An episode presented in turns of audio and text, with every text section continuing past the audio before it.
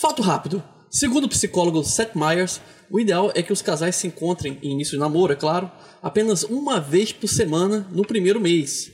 E esse número vai aumentando gradativamente a cada 30 dias. O motivo disso é que isso evitaria ansiedade, evitaria falsos sentimentos, intimidade, por exemplo. Mas esse mesmo psicólogo também disse que se o casal tiver destinado a ficar junto, isso não vai fazer nenhuma diferença, então eu não sei a resposta para esse fato rápido. Relacionamentos são difíceis para começar, para manter, para terminar, mesmo que a gente goste muito deles. A gente geralmente gosta mesmo deles. Se você encontrou o Robin do seu Batman, provavelmente deve estar se perguntando o que devo fazer para manter meu relacionamento, para que ele seja duradouro. É um, um aviso, eu sou psicólogo, eu entendo a teoria, as regras, mas nem por isso eu acho fácil, tá? Mas vamos seguir em frente sem medo. Meu nome é Elias Ribeiro, sou nerd e por mais incrível que pareça também sou psicólogo. Bem-vindos ao Psiconerd Web. Segundo o Instituto Gottman, existem dois elementos que estão presentes em todos os relacionamentos duradouros. Tem dois elementos. Esses elementos foram descobertos durante o experimento envolvendo 130 casais, que consistia basicamente em jogar eles no retiro e fazer com que eles convivessem somente os dois por um bom tempo, dividindo tarefas, né? Tendo aquela, um, grau máximo de intimidade. Ok? Nesse pesqui nessa pesquisa, nesse experimento, foram detectados dois elementos principais. Tem outros, é claro, a gente já falou disso bastante.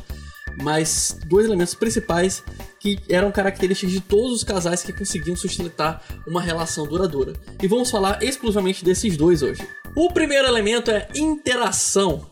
Os pesquisadores observaram que um dos fatores que mantém um casal unido é o nível de interação deles. Ou seja, no geral, as pessoas querem se conectar de forma natural é, com seus parceiros. Eles também tendem a partilhar é, certos interesses juntos e querem despertar esse interesse no parceiro. Então, quanto mais há interação entre você e seu parceiro ou parceira, é, melhor é a possibilidade de vocês ficarem juntos por mais tempo, ou quem sabe a vida toda. Quando você é, demonstra interesse por uma coisa, por exemplo, quando o cara chega e aponta para uma nuvem e fala assim: Olha, amor, essa nuvem tá em forma de coração. Dependendo da forma como é ela responder, se ela chegar, olhar e dizer, ó, oh, é uma nuvem mesmo, não, acho que é um cachorro, não importa. Ela observou, interagiu, demonstrou interesse. Isso demonstra que o nível de interação, mesmo nesse pequeno detalhe, está bem alto. E isso é bom.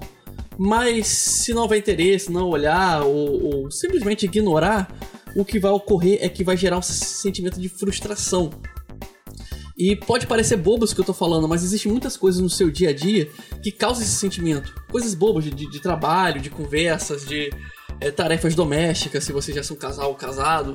Então, é, tem, tem muitas coisas que, se não houver um nível bom de interação, o relacionamento já está fracassado. Então, se você quer que seu relacionamento tenha chances, lembrar que nós estamos falando aqui de chances, tá?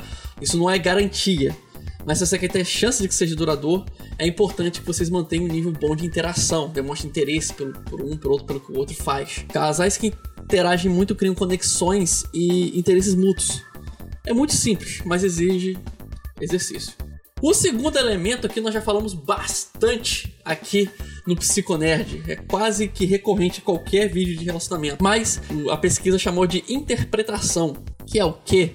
Esse segundo e derradeiro fator que chamamos de interpretação é o diálogo, a conversa, a empatia, se colocar no lugar do outro, tentar entender antes de gerar qualquer conclusão. É, casais que possuem grande capacidade de interpretação tendem a suavizar conflitos. Por exemplo, imagine uma esposa que flagrou uma toalha molhada em cima da cama. Se ela exercitar um olhar mais bondoso, tentar ter empatia naquele momento, ela vai tender, claro, eu não estou dizendo aí que você precisa aceitar isso, tá? Mas ela tende a entender que pode ter sido um vacilo do cara. Ele esqueceu, a toalha ficou lá em cima. Isso vai suavizar o conflito, tá? Ele vai apanhar ainda, mas é, vai suavizar o conflito. Ou seja, não vai haver uma interpretação de que houve maldade. Porque se esse olhar não for exercitado dessa forma, pode ser que esse, essa, essa coisa boba, esse conflito bobo, é algo que ninguém gosta, mas que acontece às vezes. Uma toalha em cima da cama pode provocar uma discussão muito mais séria. Porque a interpretação não está legal nesse, com esse casal ok? Então a capacidade de entender seu parceiro ou parceira vai determinar a intensidade dos conflitos dos dois. Mesmo quando falamos de coisas muito pequenas, como falei, a toalha na cama. Então, exercite bastante o diálogo e sempre tente entender antes o que está acontecendo e tirar conclusões precipitadas. Eu preciso também fazer um adendo aqui. Não se iluda. mesmo conhecendo esses dois fatores, conflitos vão vir. Mesmo se vocês quiserem sucesso, é, é, se vocês quiserem sucesso no seu relacionamento, é, vocês precisam entender, por mais que essas confusões possam parecer ruins no começo, aquele sentimento de frustração, tristeza que vem quando tem esses conflitos, uma hora ele vai passar. Se vocês estiverem exercitando essa capacidade de empatia. Se ficar triste, vocês vão ficar. Não tem relacionamento que vai que é perfeito, por melhor que você seja, vai ter momentos que vai ter grandes problemas. Mas quando a gente dá uma chance, quando a gente dá espaço para o diálogo, para interpretação, para interação, é, ambos vão mostrar o melhor de si e aquilo ali vai ficar no passado. Aquilo ali não vai passar de uma pequena sombra de uma história bonita que vocês estão construindo, ok? E como recado final, tem uma pessoa na minha vida que eu sei que sofre bastante com as manias estranhas um psicólogo nerd, meio grudento. E quero dizer para ela que por mais altas e baixas que os relacionamentos possam ter, eu não ligo. Porque ela está comigo, eu sei que em cada queda estaremos lá, um para levantar o outro, não importa o tamanho dessa queda. E no que depender de mim, teremos mais altos do que baixos. Beleza? Um grande beijo. Criado por Elias Ribeiro. Com trilha sonora de Kevin MacLeod.